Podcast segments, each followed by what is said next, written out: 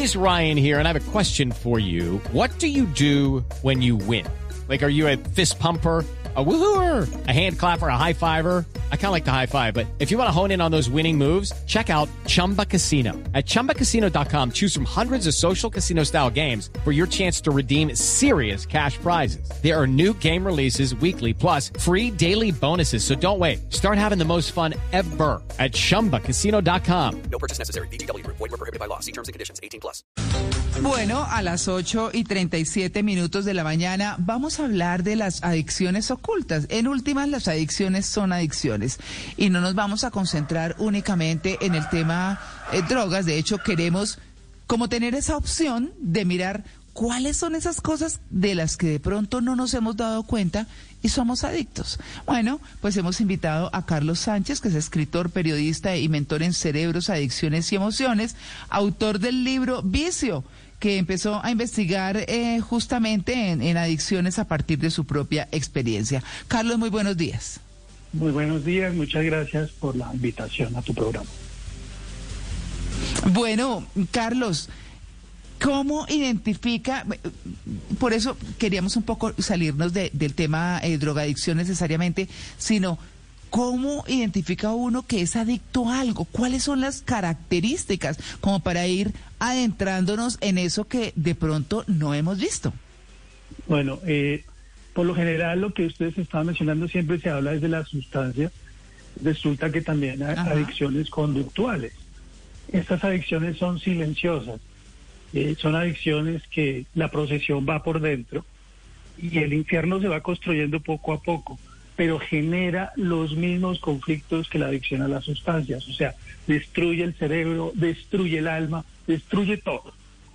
La adicción conductual, nosotros tenemos dentro del cerebro un sistema de recompensa que a través de la dopamina, que es la hormona del placer, que es un neurotransmisor, va generando en nosotros ese placer. Te explico.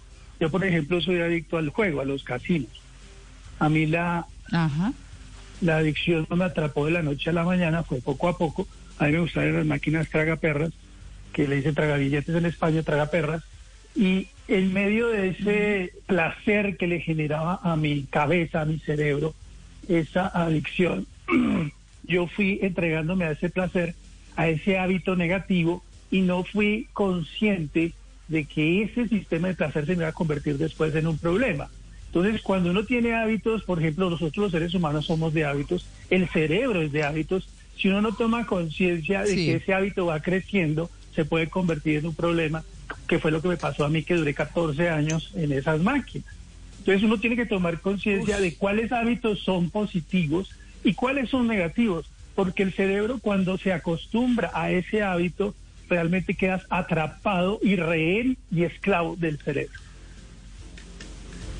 qué cosa tan tan difícil, pero pero ese camino que usted dice que se va trazando muestra de pronto unas características que para quienes nos están escuchando de pronto dicen, oiga, es que el perfil de una persona adicta es así ya está, porque uno uno los identifica cuando ya están metidos en el tema, el que sea. Pero ¿cómo empieza siendo eso? ¿Cómo una persona que nos esté escuchando puede decir, oiga, yo puedo estar entrando en un camino de adicción? Por ejemplo, hay un tema hereditario, o sea, si por ejemplo tienes un familiar que haya sido adicto, por lo general eso es una herencia y termina convirtiéndose en, en adicción. También tiene que ver, por ejemplo, si tú tienes conflictos familiares o situaciones difíciles en tu niñez que no has resuelto, también puede ser proclive a la adicción pero también veo una realidad. O sea, estamos en un mundo difícil y con el tema de la pandemia se ha conflictado todo aún más. Entonces hay una necesidad de estar evadiendo la realidad. O sea, no es tan fácil vivir, no es tan fácil entender esta incertidumbre en la que estamos viviendo. Entonces, cuando tú, por ejemplo, tienes un conflicto en el trabajo y te echan del trabajo, un ejemplo, entonces tú buscas de pronto y dices, oiga, de pronto me tomo el traguito para evadir ese dolor o ese sufrimiento que estoy sintiendo, o me fumo el cacho de marihuana, o me voy al casino a ver si me desestreso, que eso me pasaba a mí, porque a mí no me gustaba mi realidad, a mí no me gustaba eh, lo que yo estaba viviendo en ese momento, y el casino me permitía evadir, evadir mi realidad porque no me sentía bien conmigo mismo, vivía en conflictos, pasé por muchas terapias y yo a través del casino podía en apariencia relajarme, estar tranquilo y evadir mi realidad que no quería ver. Sí, ahora en este mundo que estamos viviendo tan conectado, es posible que la adicción a los aparatos electrónicos, no solo al celular, sea algo que ya todos tenemos. ¿Cómo funcionan estas adicciones? ¿Y es verdad que existe una adicción al celular y a los aparatos electrónicos? Claro, es que todos somos, nosotros como te decía, tenemos un sistema de recompensa en el cerebro. Entonces nosotros tenemos que ser muy conscientes de cómo tenemos que aprender a manejar el sistema de recompensa. O sea, por ejemplo, el celular. Lo primero que hacemos cuando nos levantamos es ver el celular porque el celular es supremamente adictivo.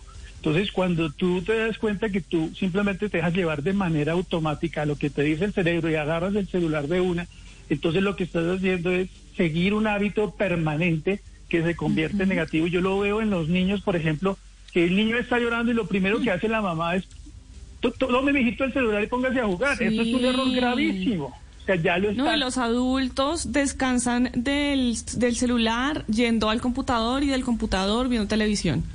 Sí, porque estamos siendo esclavizados, o sea, nosotros nos estamos esclavizando nosotros mismos, porque lo que yo planteo en mi libro es, nosotros tenemos que aprender a conocer nuestro cerebro, o sea, el cerebro es muy poderoso y uno de mis grandes conflictos era con mi cerebro, o sea, yo creo que yo le mandé, le mandé a Juliana el diagnóstico del psiquiatra de lo que yo vivía a punta de mis adicciones, porque también fumaba marihuana de manera regular y a mí me dio ataques de pánico, trastorno de ansiedad, delirios de persecución, precisamente por eso, porque mi cerebro me dejé llevar y atrapar de él y no era consciente cuál era la relación que tenía con él.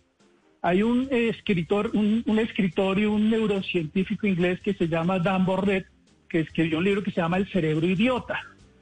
En él plantea que es el cerebro es demasiado poderoso, es muy exitoso y se le salió el éxito de las manos y es un cerebro desorganizado y disociativo. Ese cerebro que nosotros tenemos, tenemos que aprender a conocerlo, tenemos que aprender a cuestionarlo, tenemos que aprender a disciplinarlo. Yo, ¿por qué no entro al casino? ¿Por qué no fumo marihuana? Porque aprendí a conocer los tipos de pensamientos que tengo en mi cabeza, porque aprendí a cuestionar mi cerebro y empecé a entender que si yo me dejaba llevar de todo lo que me decía la cabeza, si no metía razón a mi vida, si no manejaba y regulaba mis emociones, iba a ser esclavo de mi cerebro. Ah, bueno, Carlos, hacia el inicio del programa, cuando estábamos explicándoles a nuestros oyentes el tema, dijo Luis Carlos Rueda que él era adicto a la radio, que siempre tenía que andar con su radiecito debajo de la almohada, para arriba y para abajo y no sé qué. Pero ¿en qué momento uno eh, puede considerar que eso es una adicción? Porque puede ser un, un, hábito que él tiene en su vida, pero ¿es, ¿es una adicción? ¿En qué momento una adicción es una adicción y, y en qué momento un hábito es un hábito? cuando se te convierte en algo repetitivo, o sea que tú no puedes estar y todo el tiempo estás en esa repetición y estás abandonando otras cosas, ahí es una alarma, o sea, uno tiene que aprender a regular su sistema de placer. O sea, si yo, por ejemplo, me la pasaba todo el tiempo en el casino y dejaba de ir a comer, dejaba de ir a un cine y me la pasaba los fines de semana, entre semanas después del trabajo, a jugar, ahí ya es una alarma. Lo mismo los adictos al trabajo, los adictos al sexo. O sea, uno tiene que aprender a regular ese sistema de placer y ser consciente de que la afectación que puede, porque es que dice, no, es que yo soy, el, es bien visto, por ejemplo, que trabaje muchísimo. Y entonces la persona trabaja desde las 7 de la mañana hasta las 10 de la noche, eso no es normal. O sea, también hay que hacer otras cosas. El cerebro, por ejemplo, el cerebro necesita otros espacios porque el cerebro, como lo reitero, es de hábitos. Entonces, si tú todo el tiempo estás en una sola cosa, estás evadiendo otras realidades, ahí ya es una alarma. Por eso es importante aprender a manejar ese sistema de placer y las alarmas están. Por ejemplo, cuando yo empecé a jugar más de la cuenta, pues la alarma empezó, pero como yo no sabía, me dejé arrastrar y cuando menos me di cuenta ya estaba jugando fines de semana hasta 14 horas diarias.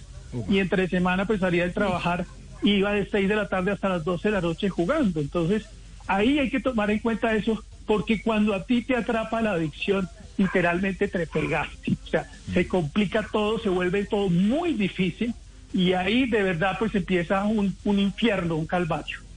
Carlos, yo no sé si lo mío es una adicción, pero yo digo, ¿será que yo soy adicto al amor? O sea, eh, lo quiero explicar. Yo salgo y veo a mi vecina y no, me enamoré, No, pues me enamoré. mi- Pero entonces me subo al CIP y ay, la señora que maneja el CIP y entonces yo no, me enamoré. Y me bajo y compro un chocorramo y no, la, que, la vendedora, me enamoré. Y entonces me siento enamorado 100 veces al día. Yo digo, ¿será que esto es una adicción? ¿Todas las adicciones son ¿Pero te malas o hay adicciones buenas? No, no, para nada. No, si no te hace daño, es que la adicción, por ejemplo, cuando a ti te hace, por eso yo te decía que hay hábitos positivos y hábitos negativos, pero tú tienes que aprender a manejar eso. Yo, por ejemplo, ahora tengo hábitos sanos, o sea, por ejemplo, hago meditación, hago ejercicio, eh, leo, salgo a caminar con mi perro y ya tengo ese hábito y ese hábito a mí no me hace en ningún momento daño. Entonces, cuando yo, por ejemplo, salgo a caminar con mi perro, que ya mi cerebro está acostumbrado a eso, en ningún momento me está haciendo daño y me hace bien y es positivo para mí. Ahí está, es que mm, digamos que es como poder identificar eso y cuando usted habla de identificar los pensamientos es lo que se hace desde la meditación, que lo hemos hablado aquí en algunas ocasiones, y es que cuando usted está meditando y el cerebro le trae ciertos pensamientos, acuérdense que alguna vez decíamos que hay que cuestionar esos pensamientos, cuestionar al mismo cerebro y entonces decir, yo miro eso que estoy pensando y digo, bueno, ahí está y lo reconozco. Ahí está y lo reconozco y es, está ahí. Pero yo lo que le quiero preguntar frente a eso es, bueno, yo, eh, que es el gran valor de la meditación, concentrar el cerebro en cosas, en solo eh, en, un- en el momento. Pues en el aquí y en el ahora, que dicen en el mindfulness. Pero más allá de eso, cuando yo identifico esos pensamientos, entonces, ya que usted habla de meditación, ¿Qué hago con eso si veo un problema de este tipo? Digo, estoy pensando en el juego, como es su caso, por ejemplo, o el que sea, estoy pensando en qué voy a comprar, o cualquier adicción. Cuando yo miro y cuestiono eso, ¿cómo lo hago? Lo que pasa es que el cerebro también hay que entrenarlo. O sea, tú, si tú, por ejemplo, haces ejercicio por tu salud física, tu salud mental y tu salud espiritual, el cerebro también necesita ejercicio. Lucky Land Casino asking people what's the weirdest place you've gotten lucky? Lucky? In line at the deli, I guess? Aha, in my dentist's office. More than once, actually. Do I have to say? Yes, you do. In the car before my kids' PTA meeting. Really? Yes. Excuse me, what's the weirdest place you've gotten lucky? I never win and tell. Well, there you have it. You can get lucky anywhere playing at LuckyLandSlots.com. Play for free right now. Are you feeling lucky? No purchase necessary. Void where prohibited by law. 18 plus. Terms and conditions apply. See website for details. ¿Cuál es el ejercicio que Claro. necesita el cerebro? Por ejemplo, más del 60% del cerebro es agua, hay que tomar agua porque eso ayuda al cerebro en el tema de los neurotransmisores, sistema químico, etcétera. También hay que hacer meditación porque en esos, eh, eso está demostrado científicamente además, que apoya muchísimo la meditación a los neurotransmisores, al tema de los eh, sistema químico del cerebro, las ondas cerebrales. Eh, tenemos que tomar conciencia, por ejemplo, de cómo estamos pensando. O sea, nosotros desafortunadamente tenemos pensamientos inútiles todos los que quieran. ¿Cuáles son los pensamientos realmente que nos funcionan? Si nosotros miramos los pensamientos y la manera en que estamos conectados con la imaginación es con indisciplina. Entonces, uno tiene que aprender a observar el pensamiento, no calificarlo, porque lo primero que hacemos es juzgar el pensamiento. Entonces, por ejemplo, el, el, el tema del casino me decía, vaya, juegue, juegue, y era desesperante, tanto era tan el desespero que yo tenía, porque te activa la ansiedad. O sea, el enemigo de los adictos, de nosotros los adictos, es la ansiedad. Entonces, cuando tú tienes tanta ansiedad, pues tienes que ir, y cuando iba al casino me tranquilizaba. Entonces yo empecé a utilizar unas herramientas para engañar a la ansiedad, para engañar a mi cerebro, entre eso la meditación, la oración, hacer ejercicio, entonces me ponía a hacer, por ejemplo, lagartijas, me ponía a hacer ejercicio fuerte, me ponía a bailar, para no dejar que ese pensamiento me invadiera, pero eso no es de la noche a la mañana, eso es un proceso de entrenamiento donde tú transformas ese pensamiento esclavista en otro pensamiento positivo, que te empieza a decir, por ejemplo, vaya al casino, decía, no voy a ir porque eso me hace daño, porque eso me lastima, yo soy una persona consciente y yo mismo iba repitiéndole a mi cabeza, cuestionando esos pensamientos que me decían que prácticamente me tenían encarcelado. Doctor, ¿hay adicciones buenas? ¿Hay adicciones sanas? Eh, si pensamos en alguien que es de pronto adicto a la lectura o al ejercicio o a la comida sana o, o no se puede interpretar como adicción sino como un hábito saludable o, No, o eso un un- acto de frecuencia? Eso, no, yo eh, eso es, son hábitos saludables. O sea, lo que yo te decía, si tú te vas más de 14 horas, 15 horas en el trabajo, o si haces ejercicio 4 o 5 horas hasta que te hace daño y te friega el cuerpo, pues ahí hay una alarma. O sea, tenemos que aprender a graduarnos en eso. O sea, tenemos que, por ejemplo, la lectura es maravillosa. Yo leo, tengo un tiempo para leer, pero si yo me dedico 18 horas a leer, pues ahí eso no es sano. O sea, hay que buscar hábitos sanos, hay que buscar hábitos que el cerebro le, lo- le genere ese sistema de recompensa positivo. Pero si yo busco lo negativo como el alcohol, si yo busco lo negativo como la pornografía, fíjate que la pornografía es absolutamente dañina. Y lo que hace la, la pornografía es que destruye al cerebro. Fíjate que hace poco salió una noticia de la cantante Billie Eilish que dijo que a mí la pornografía me destruyó el cerebro se lo destruyó porque genera, eh, afecta la memoria, afecta el aprendizaje. O sea que lo que hacen estas adicciones silenciosas es destruir también el cerebro, destruir la parte emocional, destruir la parte espiritual, pero hay que tomar conciencia de que si son hábitos sanos, si son hábitos positivos, pues hay que vivirlos y con tranquilidad y no estar pensando que es que es adicción porque la niña es muy delgadita.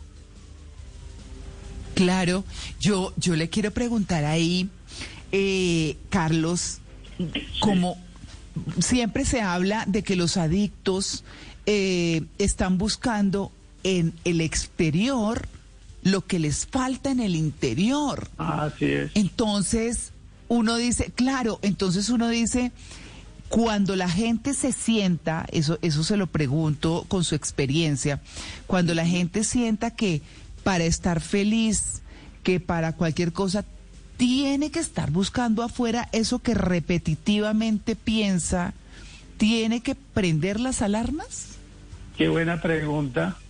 Eh, te lo hablo desde mi experiencia. Yo busqué en la religión las respuestas. O sea, yo fui a los católicos, cristianos, Hare Krishna, hice viaje eh, budistas, pensando que ahí podía solucionar. Aprendí cosas, por supuesto. eh, busqué respuestas en los especialistas también para que me ayudaran. Eh, busqué respuestas en, viste, eh, grupos de autoayuda. O sea, busqué muchas respuestas afuera y la verdad estás adentro. Eso lo decían los filósofos griegos, que es importante aprender a vernos adentro. Existe un mundo interior. O sea, yo agradezco todo el proceso que viví, pero yo entendí algo. Hay que buscar respuestas en el autoconocimiento. Hay que aprender a descubrir y explorar en nuestro mundo interior. Pero si nosotros estamos buscando respuestas afuera, pues realmente no vamos a solucionar nada porque lo que tú vives adentro es la proyección del exterior. Entonces, tomar conciencia de lo que tienes adentro es fundamental. Aprender a ver cuáles son tus miedos, por qué vives esa realidad. Tomar conciencia de aprender a analizarnos. O sea, nosotros tenemos la facultad de analizarnos, de observar dentro de nosotros. Lo que pasa es que no hemos desarrollado el análisis. No hemos sido conscientes. No por tenemos ejemplo, esa cultura. no la tenemos. Entonces siempre estamos dependiendo de alguien que nos diga cómo pensar, de alguien que nos diga qué son las emociones. O sea, yo lo he planteado en varias entrevistas y lo planteé en mi libro, y tengo otro libro que se llama Desabate Despierta Ya, que en pleno siglo XXI es increíble que no sepamos, no sepamos nada de la inteligencia emocional, de lo que es educarse emocionalmente. Porque si tú te das cuenta, los adictos, las emociones de los adictos son bien conflictivas. O sea, nosotros vivimos ansiedad, vivimos miedo, vivimos eh, culpa, vivimos ira. O sea, es una mezcla explosiva las emociones nuestras y también nos esclaviza, porque pasas de la ansiedad al miedo en un momento. O sea, las recaídas para nosotros es el miedo permanente y cuando tenemos recaídas entramos en culpa. Entonces nos sentimos culpables, nos sentimos horrible, sentimos que el mundo se nos acabó y entonces entra la depresión más profunda, eh, nos da ira porque no queremos estar en esa realidad y en la ira gritamos y no quiero más y, y eran unos estados que yo vi alterados en donde también entendí que había y tenía la obligación de regular mis emociones. Gracias a Dios soy periodista, entonces en medio de tanta angustia, en medio de tanta desesperación, empecé a investigar muchísimo y decía, yo por qué tengo este vicio, porque yo soy adicto al juego, por qué tengo que fumar marihuana, por qué tengo que buscar, y leía, leía libros, investigaba en internet, eh, hablaba con gente que me ayudara a entender mi enfermedad, porque esta enfermedad no se quita, se aprende a manejar. Mm. Exacto. Uy, me parece importantísimo lo que acaba de decir, porque eso va a ser un, y, y para decirlo de una manera positiva, va a ser un reto permanente. Exacto. Eh, no recaer, no estar ahí, porque muchas veces una adicción se reemplaza con otra, ¿no? Ah, sí, es una adicción, ya lleva a otra adicción. O sea, yo soy consciente de mi conducta adictiva. Yo, yo soy muy consciente de eso. Fíjate que yo el jueves estaba caminando por el centro andino y en el tercer piso hay un casino. Y el cerebro me dijo, meta, entre, métase. Pero pues yo ya regulo y no entro, ¿sí? Pero eso no se me va a quitar y hay publicidad de casino y, y te invade información y digo, no, o sea, no, yo soy consciente de todo el daño que me hizo y aparte pues toda la afectación psicológica y espiritual. Entonces ya tengo entrenado mi cerebro y mi parte espiritual para no entrar. Pero ahorita hay mucha gente que está sufriendo, o sea, a mí me da mucha compasión de esas madres de familia que tienen hijos atrapados en la pornografía, de, de- por las drogas, eh, porque la adicción aún no se entiende. O sea, la sociedad tiende a rechazar, a juzgar y a excluir al adicto. Y lo primero que hacen es meterlo a un centro de rehabilitación. Lo primero que hacen es, "Ah, es que usted, ¿por qué se metió el cacho de marihuana? ¿Usted, por qué nadie le dijo? A mí me decía, es que usted se tira el dinero y como es de bruto. No entendían que era una enfermedad que yo tenía, porque no es solo una enfermedad del cerebro, sino también una enfermedad del alma, porque el espíritu se enferma. Entonces, cuando uno se enferma espiritualmente, pues y además la sociedad en vez de acogerlo, en vez de darte amor, que es lo que debe haber, amor, Lo juzga. Lo juzgan, entonces es peor. Y entonces yo tuve un caso de un amigo mío por sobredosis de drogas y la mamá pues de una vez lo excluyó, lo mandaba a un centro de rehabilitación donde lo golpeaban y le pasaba un poco de cosas. Digo, no, o sea, no, ámenlo, quiéranlo, no lo excluyan. Mm. Ayúdenlo, sí, claro, por supuesto. Usted dijo una cosa muy importante que me parece que es una gran conclusión en esto, y es la conciencia del propio adicto. El que bebe, el que ve porno, el que fuma, el que juega, el que todo. ¿No? Hay que tener esa compasión que dice usted, que no es lástima, sino entender a esa persona y ayudarle. Pues bueno, Carlos, sabe que ha sido muy interesante porque usted, usted habla desde su propia experiencia y lo sabe explicar muy, pero muy bien y con mucha claridad. Yo le quiero agradecer su atención con En Blue Jeans de Blue Radio. No, a ustedes muchas gracias y quiero puedo cerrarse diciendo algo. la compasión sí, también empieza por nosotros mismos, o sea, si yo no tengo autoestima, si yo no me respeto, si yo no me valoro, pues no va a salir tampoco de la adicción. También es un tema de autoestima y de compasión por sigo- consigo mismo. Hay que aprender a ver a Dios en nuestro interior, hablar con ese ser espiritual que tenemos adentro y Él nos va a ayudar muchísimo porque Él me ayudó mucho, muchísimo me ayudó Dios en esos momentos de tanta angustia, de tanto sufrimiento, donde literalmente pensé muchas veces en suicidio. No entré a la locura porque entré a los límites, gracias a Dios también, porque hice un ejercicio espiritual que me permitió entender esto que viví. Muchas gracias. Claro, la conciencia, gracias a usted, Carlos. Son las nueve en punto. Después de este interesantísimo tema, ya regresamos. Estamos en el Blue Jeans de Blue Radio. Lucky Land slots, you can get lucky just about anywhere. Dearly beloved, we are gathered here today to. Has anyone seen the bride and groom? Sorry, sorry, we're here. We were getting lucky in the limo and we lost track of time. No, Lucky Land Casino, with cash prizes that add up quicker than a guest registry. In that case, I pronounce you lucky. Play for free at LuckyLandSlots.com. Daily bonuses are waiting. No purchase necessary. Void where prohibited by law. 18 plus. Terms and conditions apply. See website for details.